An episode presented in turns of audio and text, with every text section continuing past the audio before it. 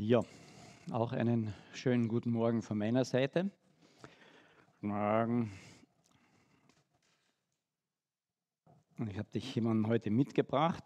Schön, dass du auch da bist. Weiß ich nicht. Ich finde es schön, dass du da bist. Habe keine Wahl. Wieso hast du keine Wahl? Du hättest auch zu Hause bleiben können. Blödsinn. Du hast mich mitgenommen. Okay, hast keine Wahl gehabt. Aber wer bist du denn eigentlich? Vivaldi. Hast keine gute Laune. Wie sollte ich? Auf einer Bühne. Und auf der Bühne ist doch ganz schön eigentlich hier, oder? Ha, gestern Beerdigung, heute schlechtes Wetter, morgen weiß ich noch nicht. Vivaldi, ja, du bist ein Waschlappen. Nein. Was denn dann? Jammerlappen. Das passt besser zu dir, hast du recht, ja. Aber ausschauen tust du wie ein Waschlappen. Ja, noch blöder. Wieso? Waschlappen sind immer sauber, und kann man mm, für vieles gebrauchen, oder? Zum Abwischen und zum Menschen sauber machen. Ja, genau, im Dreck anderer Leute rumwischen. Hey, hey, hey, du bist da wirklich nur negativ, gell? Ja. Wenigstens bist du ehrlich. Ja. Okay. Aber ich finde Waschlappen eigentlich was Gutes, weil da kann man eben, man kann sich sauber machen damit. Ja, du, mach mal einen Waschlappen sauber. Okay, mit dem zweiten Waschlappen geht das wahrscheinlich nicht. Nein. Okay, wir werden aber heute etwas darüber hören, über dieses Sauberwerden. Du uns dabei helfen? Nein. Okay, dann muss ich dich hier sitzen lassen und stehen lassen und kannst halt nicht helfen. Ja, das ist gut. Du bist ein Jammerlappen. Ja, sagte ich doch. Okay, dann machen wir mal weiter. Ja, tu endlich. Okay. Mit manchen kann man kein gescheites Gespräch führen. Kennt ihr das? Also wir haben auch Teenager zu Hause, das ist auch schwierig. Äh, hatten zu Hause, da war das auch schwierig. Mit dem Jammerlappen anscheinend auch. Aber wir sind heute in dieser Thematik drinnen, nicht Jammerlappen, sondern eigentlich Waschlappen, sauber werden. Wir sind immer noch in dieser äh, Serie drinnen von Exodus, also 2. Mose. Und 2. Mose kann ich nicht verlassen, ohne dass ich wenigstens ein paar Blicke auf die Stiftshütte werfe. Ich möchte sehr empfehlen, bitte lest 2. Mose, 30, na, 60 Seiten ungefähr, so in etwa. Da ist so viel drinnen an Symbolik, an tiefen Bildern, die man einfach braucht, um im Neuen Testament letztlich zurechtzukommen. Das Neue Testament wird flach, wenn ich das Alte nicht kenne. Und darüber geht es heute auch in unseren Abschnitt in erster Linie. Es geht um, ich weiß nicht, wie man hier startet, startet ihr dort, dann muss ich hier dann starten. Es geht um Reinigung. Es geht, das Thema ist das Wasserbad des Wortes Gottes. Nun, wir wissen, dass das nicht so läuft, dass ich hier das Wort Gottes in die Badewanne fülle und dann bade ich mich irgendwie drinnen. Ähm, aber es hat ganz viele Parallelen zwischen unserem normalen Tages-, Wochenhygiene, die wir hoffentlich alle durchführen. Deswegen können wir ja nebeneinander sitzen. Wir haben zwar heute Maske an, aber nicht deswegen, weil der neben uns, dass ich ihn nicht riechen kann, sondern aus Hygiene, anderen Gründen. Aber das Wasserbad, was wir sonst auch nehmen, oder die Dusche, hat ganz viele Parallelen zu dem, was Gottes Wort sagt in Bezug auf die innere Hygiene. Ich brauche Reinigung. Habt ihr mal mehrere Tage die Zähne nicht geputzt? Ja, und dann sprichst du mit jemandem und der andere geht ganz dezent zurück. Ja. Oder warst du mal jemanden, der so auf der Straße eine Zeit lang gelebt hat oder lebt? Das ist ganz interessant. Wenn du den im Auto mitnimmst, ja. Die Grundhygiene, um ein gutes Miteinander auch zu haben, die Grundhygiene, um gesund auch zu bleiben. Jeder von uns wird das wahrscheinlich äh, erlebt haben, dem zustimmen und sagen, das ist okay. Machen wir das auch im geistlichen Bereich. Und dazu haben wir eine, ein Bild in der Bibel, die sogenannte Stiftshütte. Als das Volk Israel von Ägypten unterwegs war nach, zu, ins gelobte Land hinein, in ihr Land, haben sie unterwegs einen Auftrag bekommen, eine Art Zelt, eine Art Hütte zu bauen, die sogenannte Stiftshütte, weil Gott gesagt hat, ich möchte unter euch sein. Ich möchte in, diesem, in dieser Hütte ein Stück wohnen. Ich möchte euch dort begegnen. Ich möchte unter euch sein. Gott will zu uns. Das war so der Ausdruck. Er möchte unbedingt zu uns.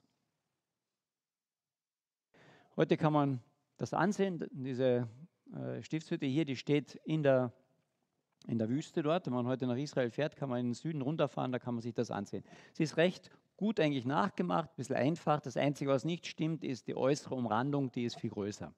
Aber die haben dort den Platz nicht bekommen dafür. Gott will zu uns. Die Frage ist dann bei uns, nehme ich diese Einladung an? Kommst du zu ihm? Und die Stiftshütte zeigt uns diesen ganzen Weg, wie Gott zu uns kommt und wie wir zu ihm kommen. Es ist eine Begegnung, es ist ein Miteinander, es ist ein Zueinander eigentlich. Und da gibt es derartig viel Symbolik und Bilder drinnen, da könnten wir wochenlang drüber arbeiten. Das ist für mich eines der faszinierendsten, wenn nicht das faszinierend, faszinierende Bild in der Bibel. In der Stiftshütte sind unendlich viele Wahrheiten drinnen. Ich kratze erst an der Oberfläche.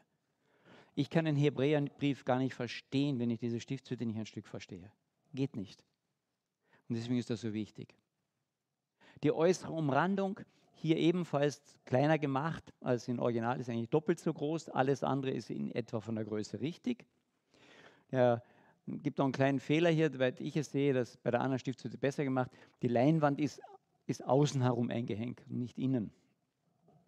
Aber da ist alles voller Symbolik ob das die Pfosten sind mit ihren Silberköpfen obendrauf und ihren Kupferfüßen drin, aus Holz das Ganze.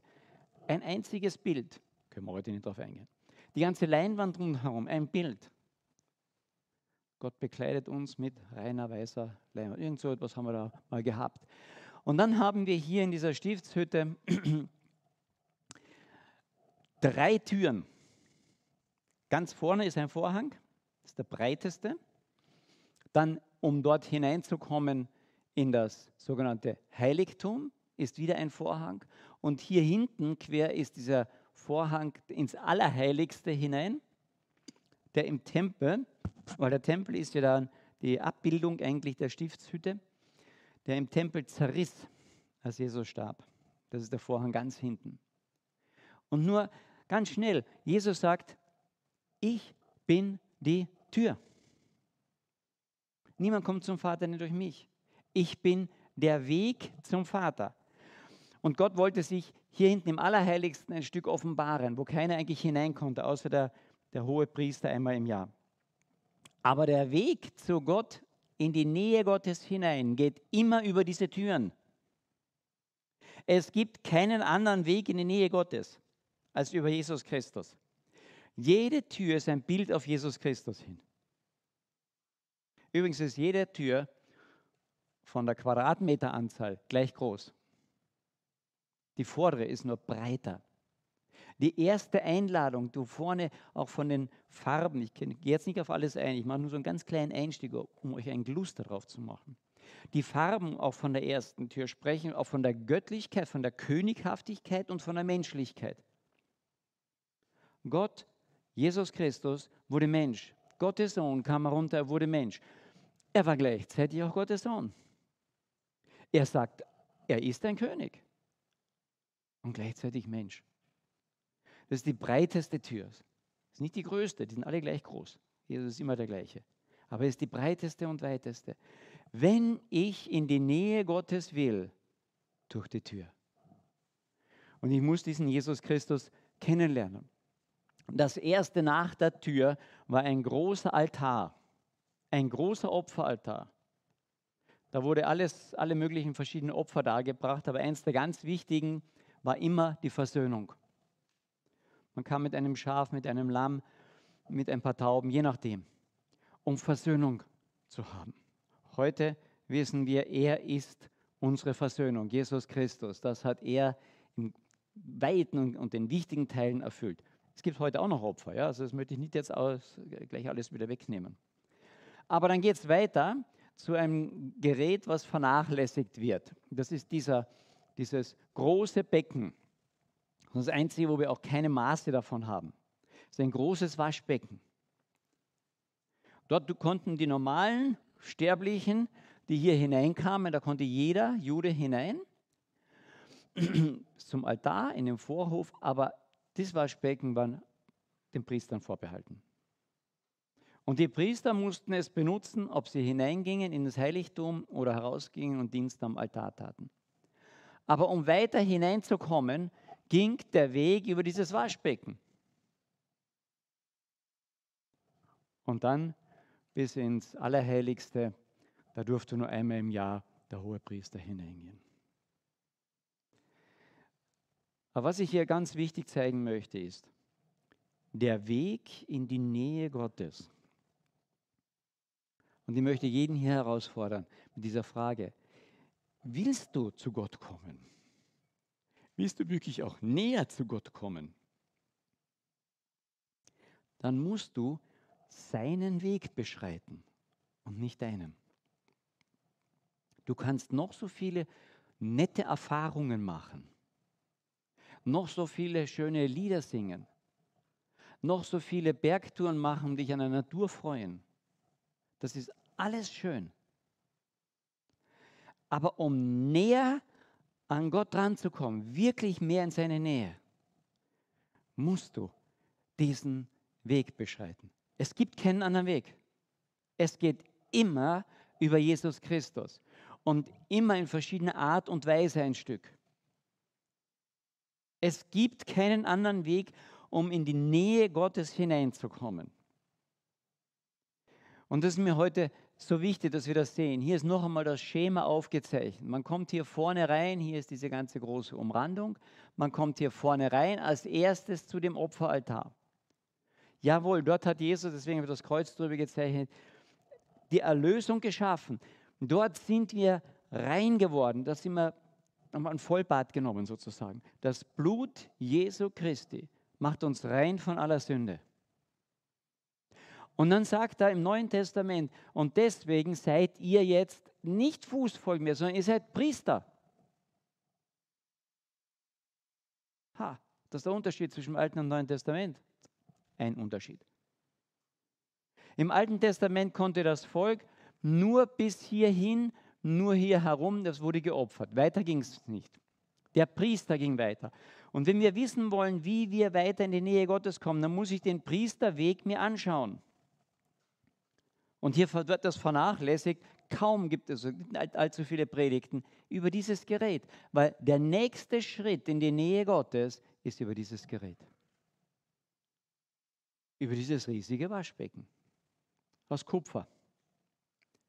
Wir kennen seine Dimension nicht und wenn wir die Dimension nicht können, kennen, möchte Gott uns damit auch was sagen. Das ist, das ist nicht begrenzt. Dieses Kupfer und Reinigungsbecken. Ich möchte dazu den Text lesen. Der ist in 2. Mose, Exodus, Kapitel 30, Vers, von Vers 17 an. Den habe ich jetzt nicht hier eingeblendet. Und der Herr redete zu Mose und sprach, stelle ein bronzenes oder kupfernes Becken und sein kupfernes Gestell her zum Waschen. Und das stelle zwischen das Zelt der Begegnung und den Altar und tue Wasser hinein. Und Aaron und seine Söhne, also die Priester und seine Söhne, sollen ihre Hände und ihre Füße darin waschen. Wahrscheinlich gab es auch ein Fußbecken darunter. Sie sollen ihre Hände und ihre Füße darin waschen. Und zwar, wenn sie in das Zelt der Begegnung hineingehen, dann sollen sie sich mit Wasser waschen, damit sie nicht sterben. Oder wenn sie an den Altar herantreten zum Dienst, um für den Herrn ein Feueropfer als Rauchopfer aufsteigen zu lassen. Dann sollen sie auch ihre Hände und ihre Füße waschen, damit sie nicht sterben. Und das soll für sie eine ewige Ordnung sein, für ihn, für seine Nachkommen, für alle ihre Generationen. Also dieses Becken hat es ein Stück in sich.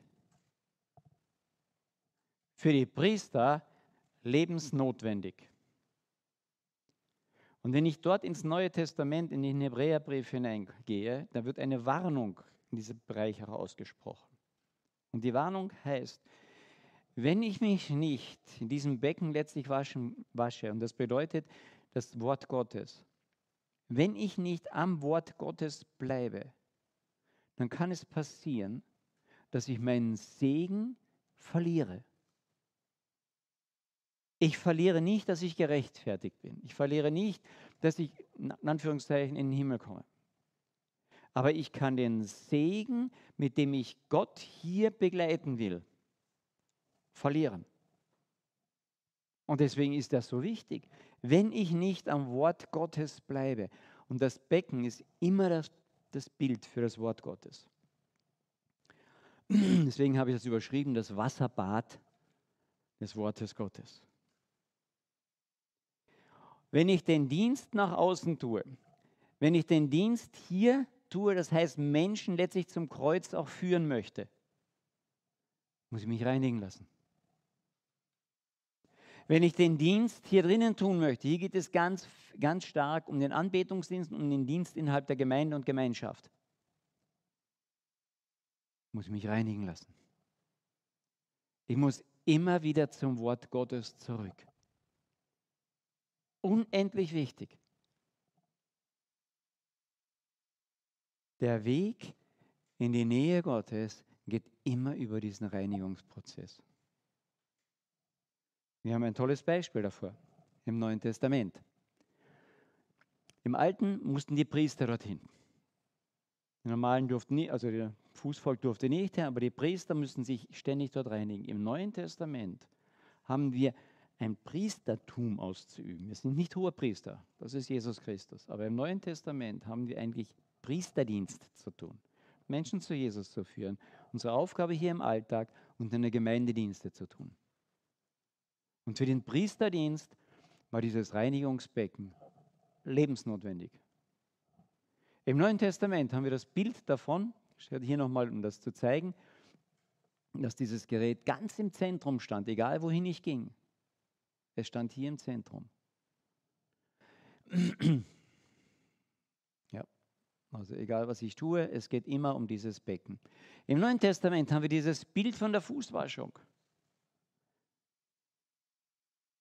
Am letzten Abendessen, Abendmahl, als sie die Jünger alle gesetzt hatten, da steht Jesus auf. Ich habe den Text extra mal eingeblendet. Im Bewusstsein, dass er wusste, alles hatte ihm, hat ihm Gott bereits übergeben. Es ist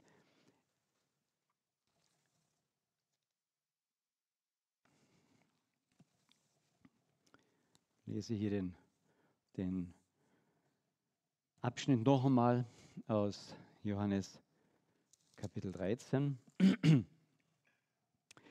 Als eben Jesus wusste, dass der Vater ihm alles in die Hände gegeben hatte und dass er von Gott ausgegangen war und zu Gott hinging, da stand er an diesem, von dem Abendessen eben auf und er legte die Oberkleider ab. Und er nahm ein leichtes, ein leinenes Tuch und gürtete sich damit. Und dann gießt er Wasser in ein Waschbecken und fing an, die Füße der Jünger zu waschen und mit, der, mit dem leinenen Tuch abzutrocknen mit dem er umgürtet war. Und dann kommt er zu Simon Petrus. Und der spricht zu ihm, Herr, du wäschst meine Füße? Und Jesus antwortet und sprach zu ihm, was ich jetzt tue, das weißt du jetzt nicht oder das verstehst du jetzt nicht. Du wirst es aber hernach verstehen.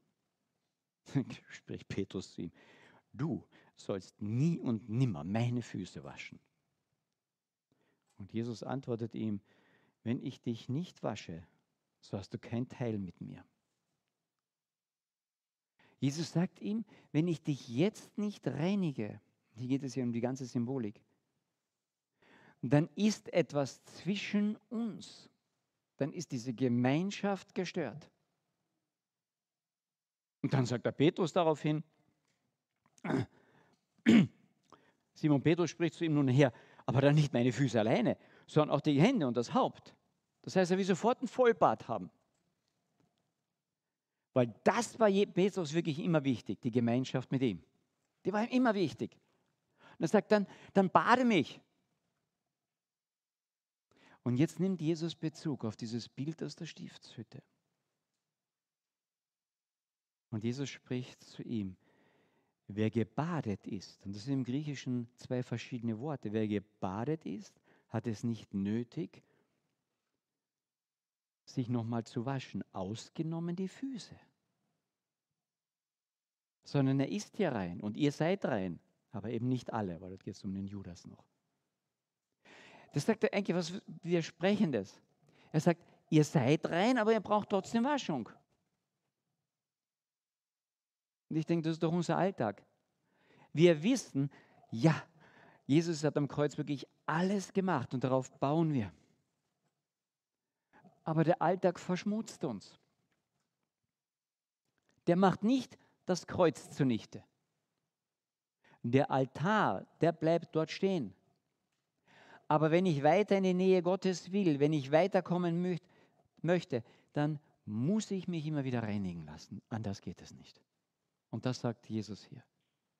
Und die Fußwaschung, ich weiß nicht, ob ihr wisst, wo die erste Fußwaschung stattgefunden hat. Das ist in 1. Mose, Kapitel 18.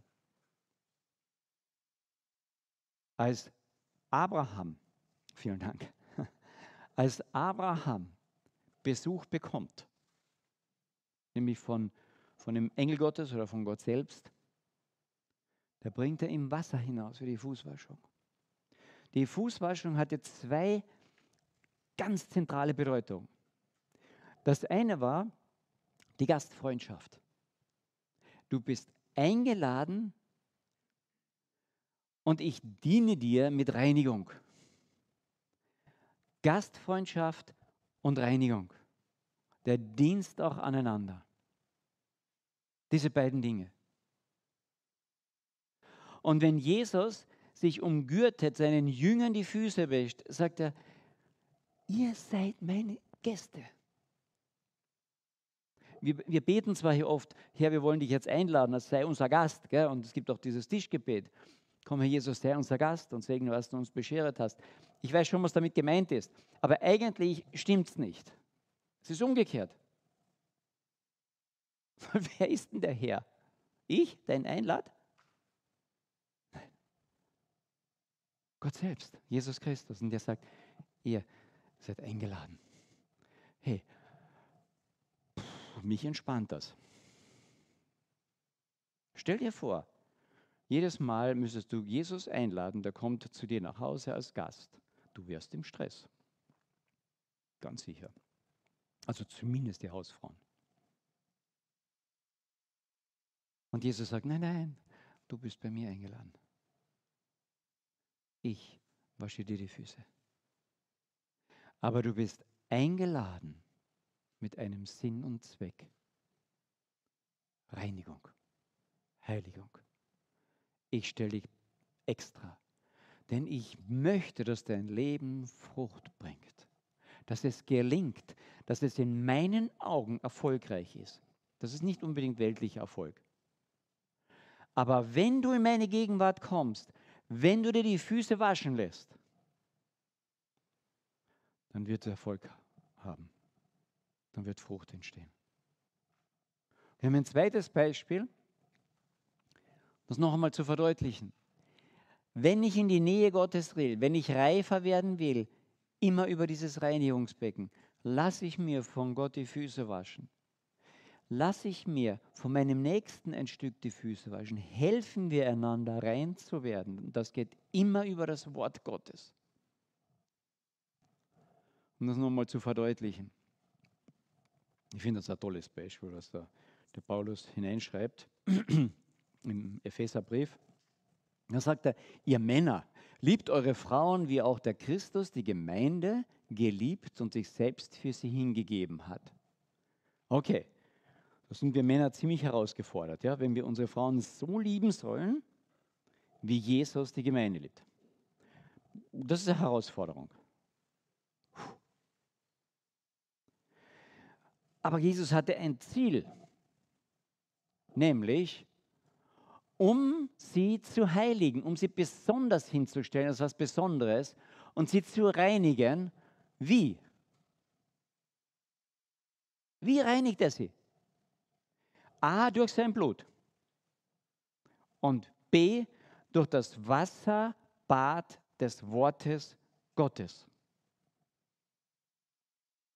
Wie viele Leute kommen zu mir auch immer wieder in die Seelsorge und sagen, weißt du, was mein großes Problem ist? Das, was hier oben drin ist. Zu viel Schmutz. So, ich kann ich gut verstehen. Deswegen waschen wir uns ja gegenseitig den Kopf. Gell? Manchmal wünschte ich es mir. Aber Gott sagt, bade in meinem Wort, bade in meinem Wort, bade in meinem Wort. Und es hat reinigende Kraft.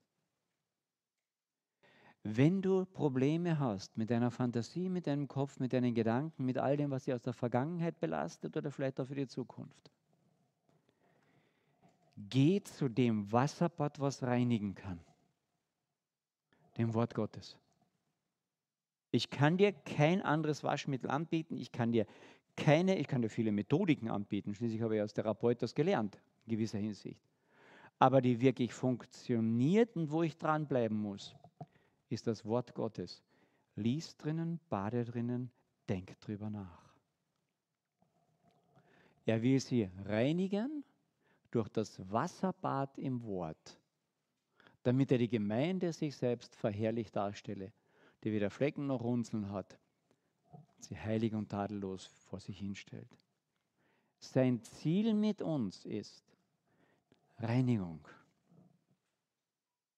damit sie für ihn für alle Ewigkeit brauchbar ist. Insbesondere hat er mit uns noch tausend Jahre vor auf dieser Welt, wo er mit uns arbeiten will. Er will das Paradies hier schaffen mit uns.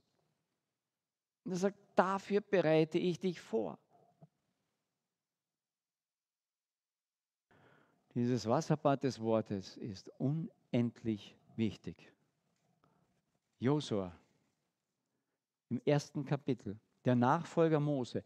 Mose, der das alles gebaut hatte, dem, Jesus, dem Gott das alles gezeigt hatte. Und dann soll Josua das Volk jetzt endlich in das Land hineinbringen, das sich nicht wirklich gereinigt hatte und deswegen 40 Jahre in der Wüste sein musste. Sie haben eine Entscheidung gegen Gott getroffen. Und dann sagt Gott, okay, ihr habt es. Die konnten nicht mehr zurück. Die haben diesen Segen verloren gehabt. Aber nach 40 Jahren sagt Gott, jetzt ist Zeit. Josua, geh hinein. Und dann können wir uns vorstellen, Josua kriegt einen, eigentlich einen Strategieplan, oder? Weil das erste große, was ihm begegnet, ist Jericho. Und Jericho war eine befestigte Stadt jenseits des Jordan, uneinnehmbar für sie. Aber das Erste, was Gott dem Josua sagt, ist nicht, wie er Jericho einnehmen soll. Sagt er ihm später. Sondern das Erste, was Gott Josua mitteilt, und sagt, das sind diese Worte, die hier oben stehen. Gleich am Anfang, im Josua 1, Kapitel 8. Da sagt er zu ihm vorher schon einiges andere, sagt er zu ihm, dieses Buch des Gesetzes, dieses Buch, mein Wort, soll nicht von deinem Mund weichen und du sollst Tag und Nacht darüber nachdenken Nehmt euch die Zeit, dieses Buch in die Hand zu nehmen und darüber nachzudenken. Ich weiß, nicht jeder kann fünf Stunden am Tag darin lesen. Aber nimm es regelmäßig in die Hand, wenn du in die Nähe Gottes kommen willst. Ha, nein, dem Josua sagt er noch was anderes. Dieses Buch des Gesetzes soll nicht von deinem Mund weichen und du sollst Tag und Nacht darüber nachdenken. Damit oder um darauf zu achten, dass du darauf acht hast, nach allem es auch zu halten, was drinnen steht. Nicht nur es zu kennen, sondern es auch zu halten. Und dann wirst du auf deinen Wegen zum Ziel gelangen und du wirst Erfolg haben. Nimm dieses Buch her in unserer heutigen Zeit und dein Leben wird ein erfolgreiches Leben sein. Aber Erfolg nicht im Sinne dieser Welt, sondern Erfolg im Sinne Gottes. Und das hat Ewigkeitscharakter. Willst du erfolgreiches Kind Gottes sein oder erfolgreiches Kind dieser Welt? Oft kann man beides sein, aber lang nicht immer. Aber was hat Priorität? Und der Josua wusste es. Und hat es getan. Wir haben im, im Jakobusbrief noch ein Bild und da heißt es, wenn ein, ein, jemand nur ein Hörer des Wortes ist, das ist wie ein Mann, der in den Spiegel hineinschaut und dann schaut er weg und geht weg und hat vergessen, wie er aussieht. Das kann einer Frau übrigens nicht passieren. Ja? Aber ein Mann. Und dann sagt das ist so, als wenn ich in das Wort Gottes hineinschaue, dann gehe ich weg und das war's. Ich habe meine stille Zeit gemacht und das war's. Er, das, um das geht es nicht, sondern er sagt, schaut hinein, denkt drüber nach, handelt entsprechend. Denn Gottes Wort ist wie ein Spiegel, in das ich hineinschaue. Wirklich?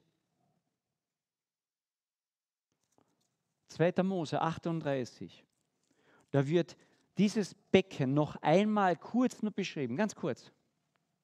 Wisst ihr, aus was es gemacht ist?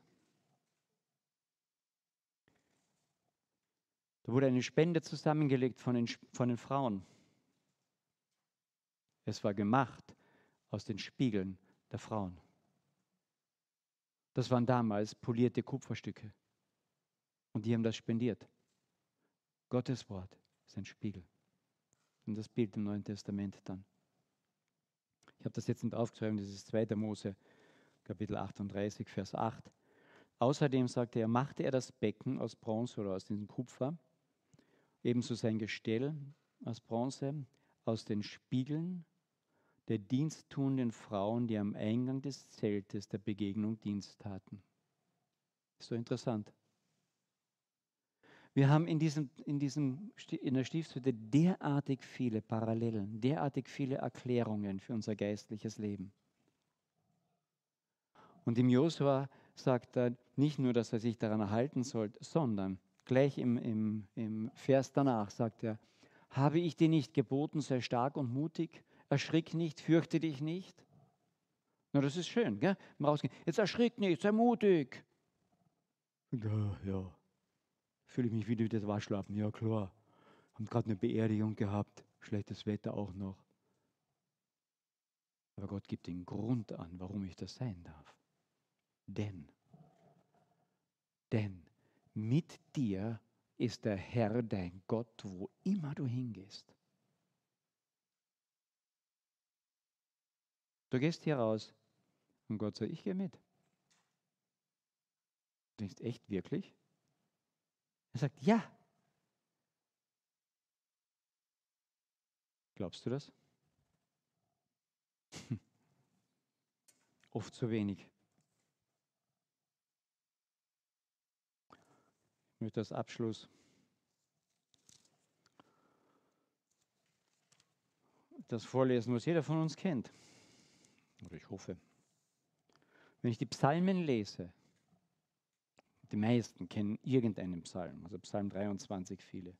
Aber wenn ich die Psalmen lese und sie beginne, Psalm 1, glückselig der Mann,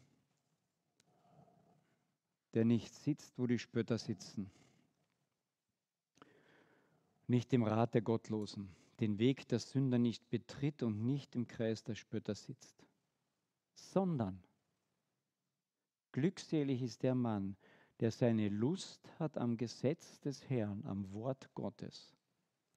Und über dieses Gesetz, über dieses Wort Gottes nachsinnt, Tag und Nacht. Der ist wie ein Baum gepflanzt an Wasserbächen, der seine Frucht bringt zu seiner Zeit, dessen Laub nicht verwelkt. Alles, was er tut, gelingt. Es gelingt im Sinne Gottes. Nicht so die Gottlosen.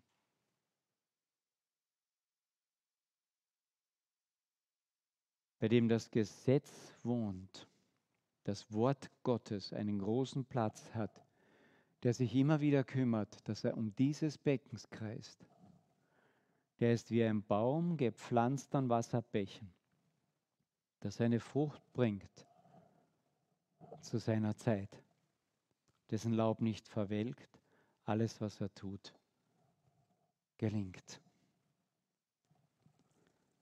Ich möchte noch beten.